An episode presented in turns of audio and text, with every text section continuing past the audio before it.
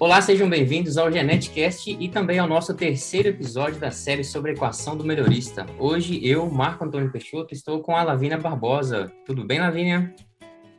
Olá, Marco. Olá, pessoal. Como vocês estão? É um prazer estar aqui para mais um episódio, né, sobre a equação do melhorista. E hoje também contamos com a presença da Jaqueline Enek. Olá, Jaque. Oi, pessoal, tudo bem? Reunindo nós três na gravação hoje. E no episódio de hoje a gente vai receber o professor e pesquisador Dr. Márcio Rezende. Professor Márcio, seja muito bem-vindo ao Geneticast. Olá, pessoal. Obrigado pelo convite. Feliz de estar aqui, assistir já outros episódios do Geneticast. Tem uma iniciativa muito bacana. Obrigado pelo convite. A gente que agradece.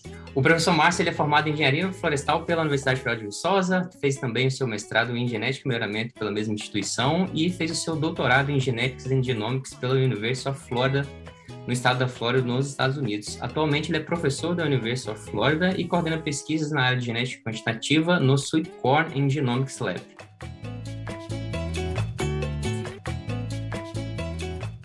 Mais uma vez, seja bem-vindo, professor. Então, vamos às nossas perguntas.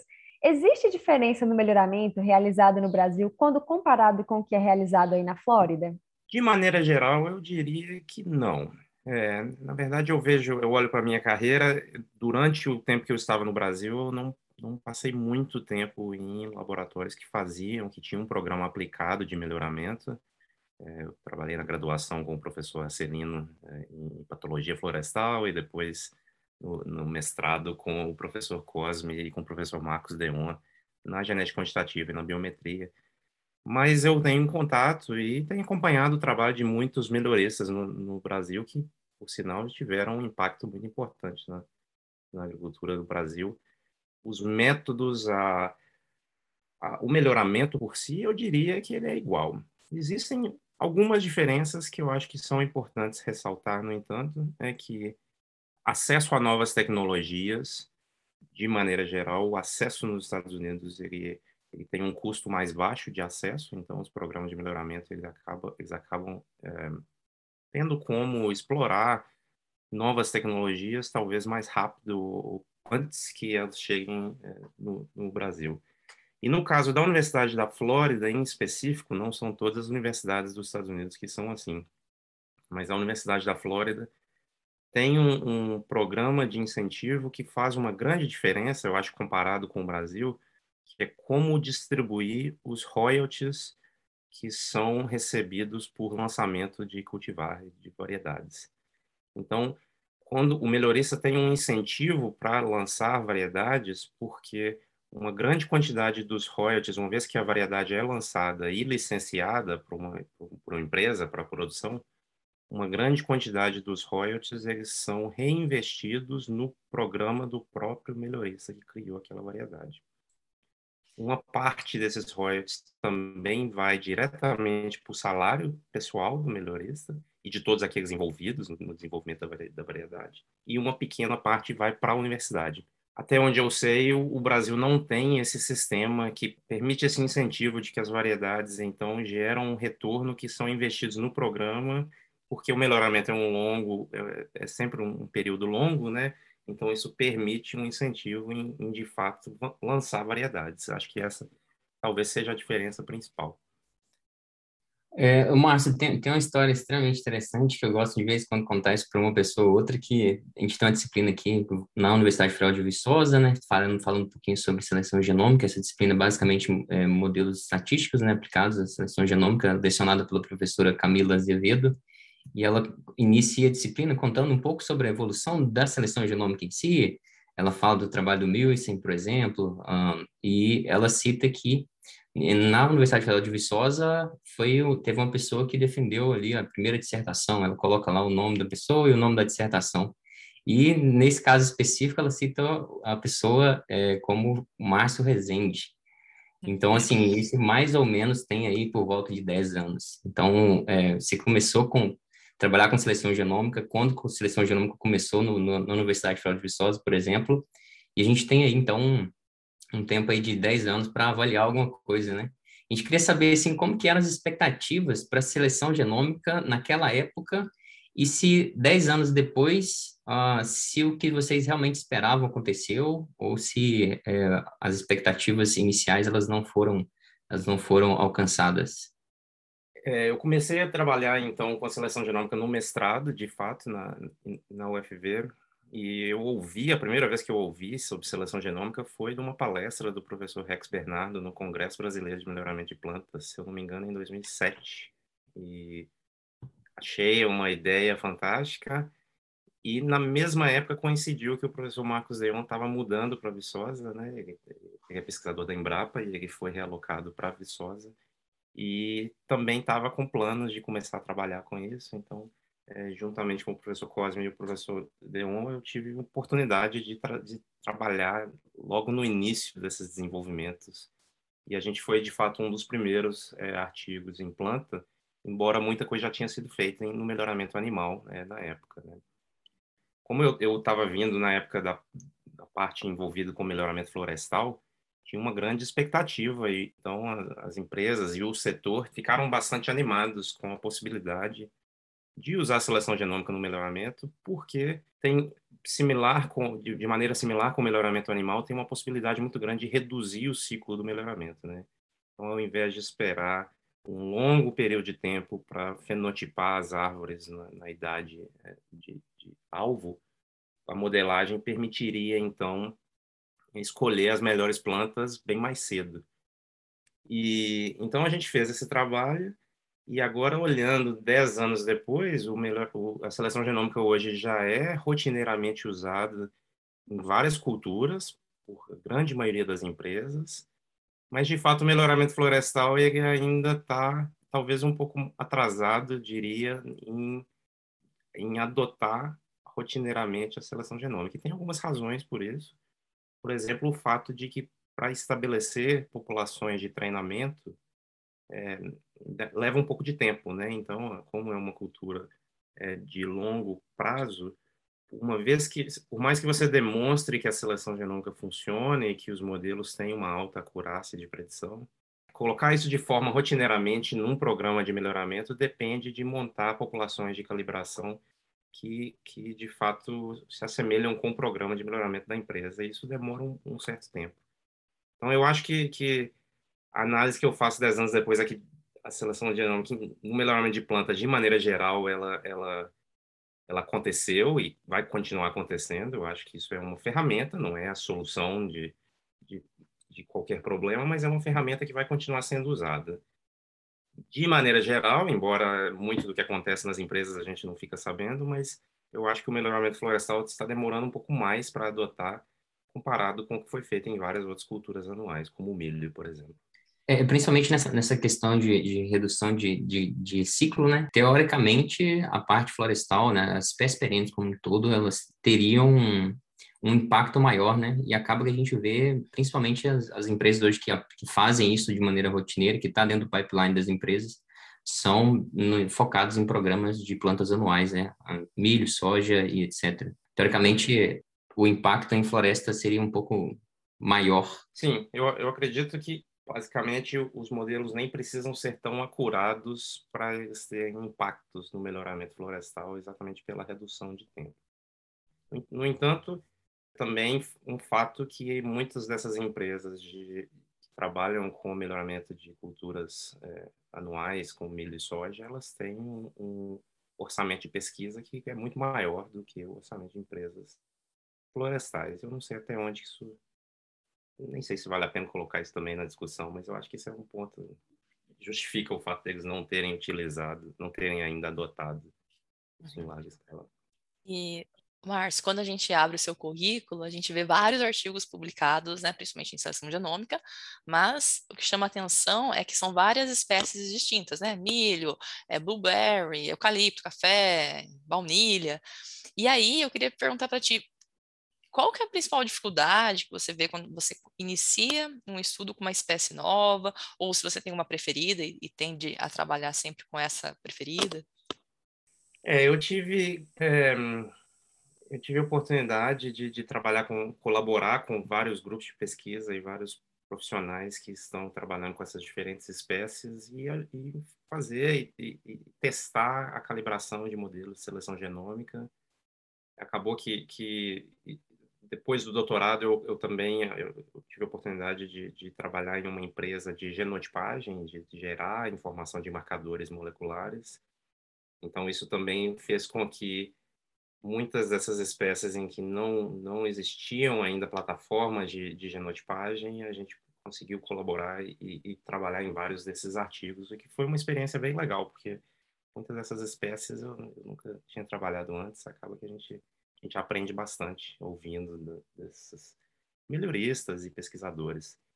É, quando eu entrei na Universidade da Flórida como professor, a minha vaga hoje, então, é de melhorista de milho, a gente tem hoje um programa aplicado de desenvolvimento de, de linhagem de milho.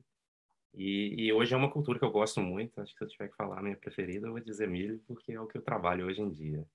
É, em termos de dificuldades, em termos de dificuldades de, de é, estabelecer um programa de seleção genômica numa nova cultura, eu acho que vai depender muito da cultura. É, querendo ou não, tem uma limitação para iniciar, que envolve recursos, né? A gente tem que montar as populações e genotipar e fenotipar é, uma, uma, quantidade grande de, de indivíduos para calibrar o modelo.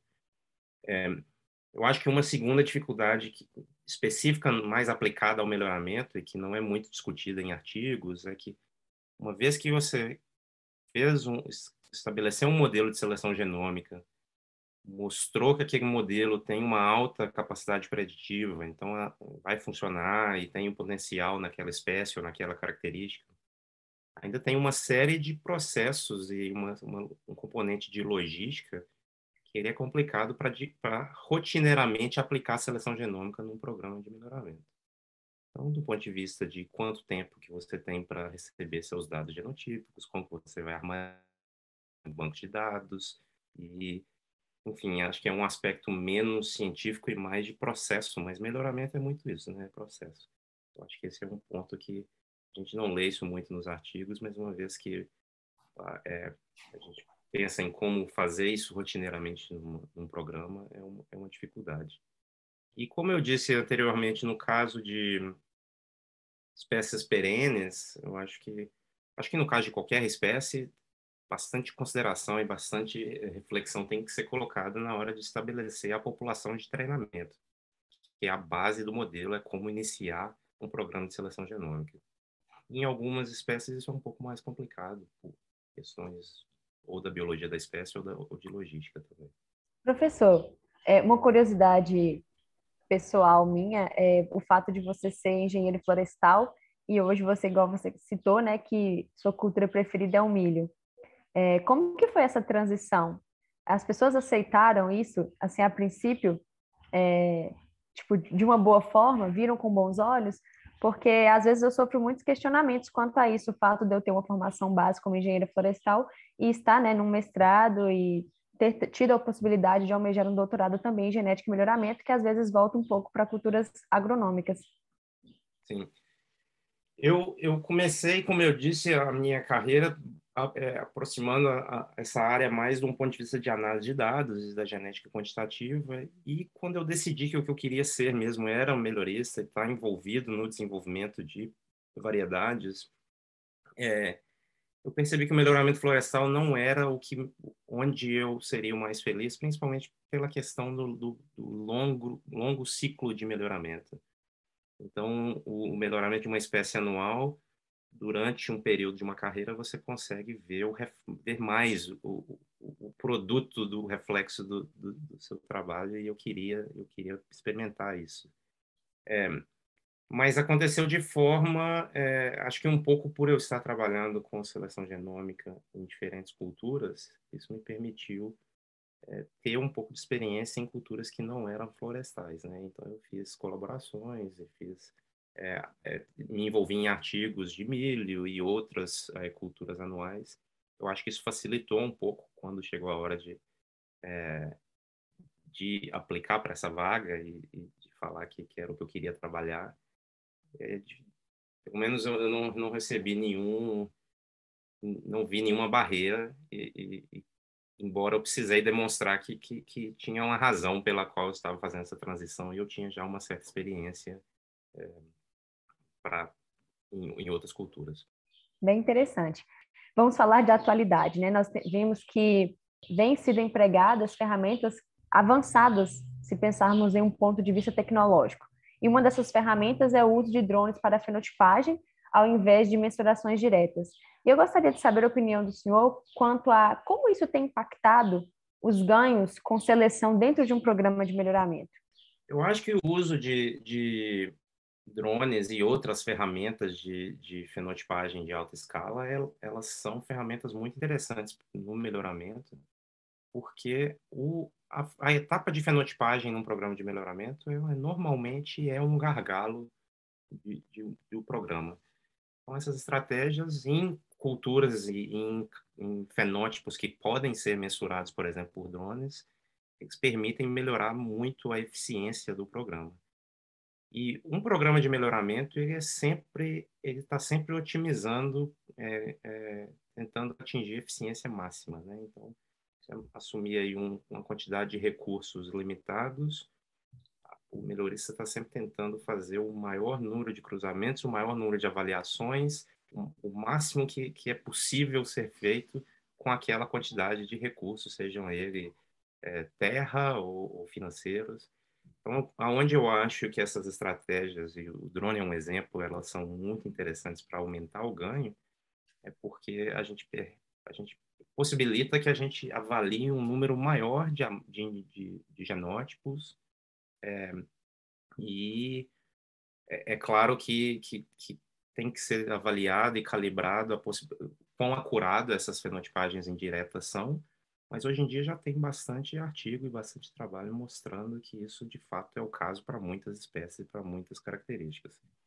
Um ponto que eu falo, que é parecido com, com o comentário que eu fiz na pergunta passada, é que um aspecto que não é tão discutido na literatura de, de fenotipagem de, de alta escala são os desafios de implementação da fenotipagem de alta escala de forma rotineira num programa de melhoramento. Então, uma vez que você já sabe que, digamos, o, o drone funciona bem e, e, vai aumentar a eficiência, ainda assim tem alguns desafios, principalmente no caso de um programa público, onde o time ele roda muito, então os estudantes eles se formam e mudam e vão para outras posições e, e para usar, por exemplo, uma fetantipagem via drone rotineiramente, é preciso, é preciso gente treinada para voar o, o drone, para analisar os dados. É, então, para é, criar bancos de dados que armazenam essa, large, essa grande quantidade de arquivos, né, de vídeos ou fotos. Então, esses são alguns desafios, mas eles, é, eles já estão sendo resolvidos por diferentes grupos. E hoje a gente tem softwares que, que facilitam bastante a análise. Eu acho que, que não tem dúvida que é uma tec tecnologia que está aí para ficar e que no, no, contexto de onde ela aumenta o ganho de seleção no, na, na, equação do melhorista, eu acho que é principalmente na possibilidade de avaliar um número maior de amostras e aí você então pode alterar, se quiser, a intensidade de seleção e aumentar o ganho por aí. É, eles, eles, também mencionam é, algumas vezes que você consegue, como você mensura melhor o seu trait, né, sua característica melhor mensurada, em geral a readabilidade dessas características elas elas tendem a ser um pouco maior, né? Então a mensuração com mais acurácia é, aumenta a readabilidade dessas características, seja porque você aumenta, você consegue não aumentar o número de repetições daquilo que você leva a campo, que fica mais fácil, teoricamente, fazer a medição, é, ou porque você consegue também delimitar melhor o erro, né? Consegue errar menos na hora de fazer a mensuração, menos erro, teoricamente você também teria uma readabilidade um pouco maior. Isso também impacta né, diretamente, você tem um ganho melhor, maior. Com, com certeza. Eu acho que, de novo, permitindo avaliar um número maior, você pode ter um desenho experimental que, que gera uma predição, uma estimativa mais acurada dos valores genéticos. E se a análise de imagem, por exemplo, ela é feita de forma menos subjetiva que um fenótipo que é, que é coletado por, é, por humanos melhoristas no campo, então essa, essa acurácia pode aumentar também em simplesmente representar o fenótipo de forma mais precisa. E, a gente ainda tem, tanto para a seleção genômica quanto para a fenotipagem, talvez a gente ainda tenha é, um problema que os, os os experimentos eles, não, eles ainda não são montados, de, o programa de melhoramento em si né, não é montado de forma a otimizar a ferramenta que você está com ela, né? Você utiliza a ferramenta dentro do programa, mas eu acho que ainda a gente conseguiria, de uma certa forma, modificar um pouco o programa de melhoramento para que essas ferramentas novas possam é, entregar mais. Eu acho que, que isso é muito do que é, os programas de melhoramento eles, eles, estão sempre, uma vez que a tecnologia foi validada, a, a, segunda parte da discussão é onde e como implementar isso no programa. E acho que um pouco do, da razão pela qual é, o melhoramento florestal ele, ele tem refletido bastante em como aplicar a seleção genômica, um pouco foi exatamente por isso. Ele, a, a decisão conjunta foi de não genotipar e simplesmente montar populações de treinamento que já existiam no campo, mas voltar é, no estágio inicial e decidir como plantar, crescer, esperar que essas plantas crescessem e estabelecer novas populações de treinamento que iriam maximizar o, é, a acurácia de predição. Esse, de fato, é um ponto importante. E, e hoje em dia, puxando um pouco para o nosso lado, a gente consegue ainda simular, né? A gente consegue simular muito bem, inclusive. É, o onde e como colocar para a gente tentar maximizar esses ganhos. É, eu estou bastante animado com essas estratégias novas, esses softwares, essas ferramentas de simulação. A simulação não é uma coisa nova, né? Existe há, há várias décadas, mas a, a, à medida que essas simulações vão ficando mais complexas o suficiente para simular um programa de melhoramento inteiro, é, a gente passa poder fazer perguntas, né? Fazer experimentação no melhoramento e perguntar o que, que acontece se eu calibrar esse modelo aqui ou aqui, ou o que, que acontece se o meu drone aumentar a minha herdabilidade tanto. E, e a gente está vendo então muitos trabalhos sendo publicados nessa linha. Eu acho que isso isso vai de fato levar, na minha opinião, a, a decisões que são feitas no melhoramento aplicado baseado nas conclusões que essas simulações é, geram. Uma outra ferramenta amplamente utilizada, principalmente em programas de melhoramento com maior porte, é o, último, é o uso de dupla-ploids. Ah, por que, que essa tecnologia chama tanta atenção e como que ela está ligada aos nossos ganhos com seleção?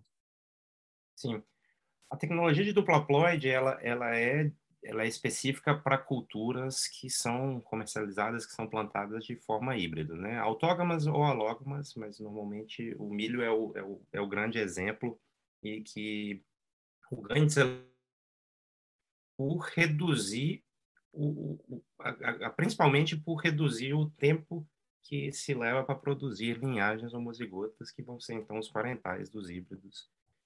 Então a, a principal vantagem é, é, reduzir tanto o custo quanto o tempo que evita evita-se que o programa tenha que fazer seleções sucessivas, é, é, etapas sucessivas de autofecundação. No nosso caso, o programa de milho doce, a gente não tem como usar hoje um, é, um a gente não tem como hoje fazer o uso de, de dupla haploide, porque a indução do, do, dos materiais haploides ela é identificada num programa de milho via um marcador na semente que, que o pescador então consegue identificar se a semente ela é haploide ou não. É, no milho doce, então, essa indução, esse marcador de cor, ele muitas vezes ele é é, inibido e é bloqueado e a gente então não consegue fazer essa identificação, o que dificulta bastante a geração de materiais haploides. Então, muita pesquisa que a gente está tá fazendo agora é como a gente já sabe que o, a tecnologia ela funciona no milho, ela já foi demonstrada que no melhoramento de milho convencional ela reduziu bastante o tempo de desenvolvimento de uma nova linhagem. A gente está então tentando novas maneiras de induzir a produção de haploide no milho doce que não dependem desse marcador de cor. Eu acho que, de maneira geral, a, a, o grande ganho, então, na equação do melhorista é o tempo que leva, que se leva para é, criar esses, esses materiais.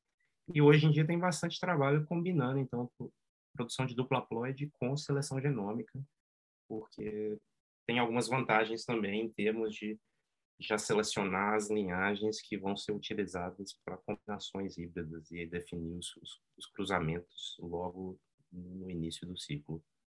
Não é uma tecnologia que pode ser usada em toda espécie, né? Então ela é limitada para espécies que, que, que dependem do, de lançamento de variedades híbridas. E, Márcio, é, no primeiro episódio da série, né, nessa série agora que nós estamos preparando da, sobre a equação do melhorista, lá em dezembro, a gente conversou bastante com o professor Leonardo Berg sobre o modelo teórico da equação, né, e como que a genética quantitativa foi importante para aumentar a produtividade de várias culturas. Então, frente a essas novas tecnologias que a gente tem falado agora, temos em mãos, como que a genética quantitativa vai se comportar no futuro? Ela vai ser ainda uma grande atriz nos programas de melhoramento ou o pessoal tende a esquecê-la um pouco?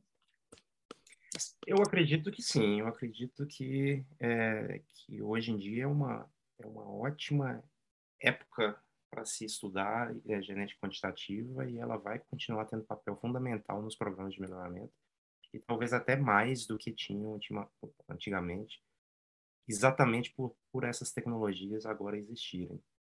Então, embora elas recebam nomes diferentes, a gente fala de fenômica, a gente fala de genômica, mas a base para usar essas tecnologias na seleção e no melhoramento, elas ainda se baseiam muito na genética quantitativa, né?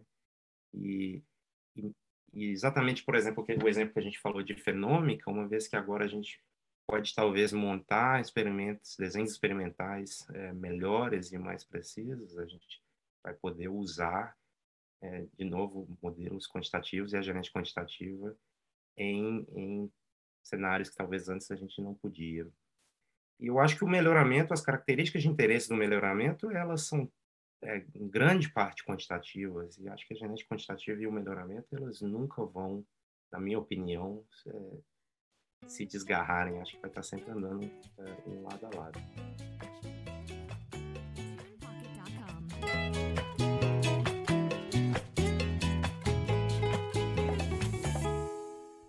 Pessoal, então essa foi a nossa conversa com o professor Márcio Rezende. Muito obrigada, professor, pela sua disponibilidade, pelo seu tempo aqui conosco.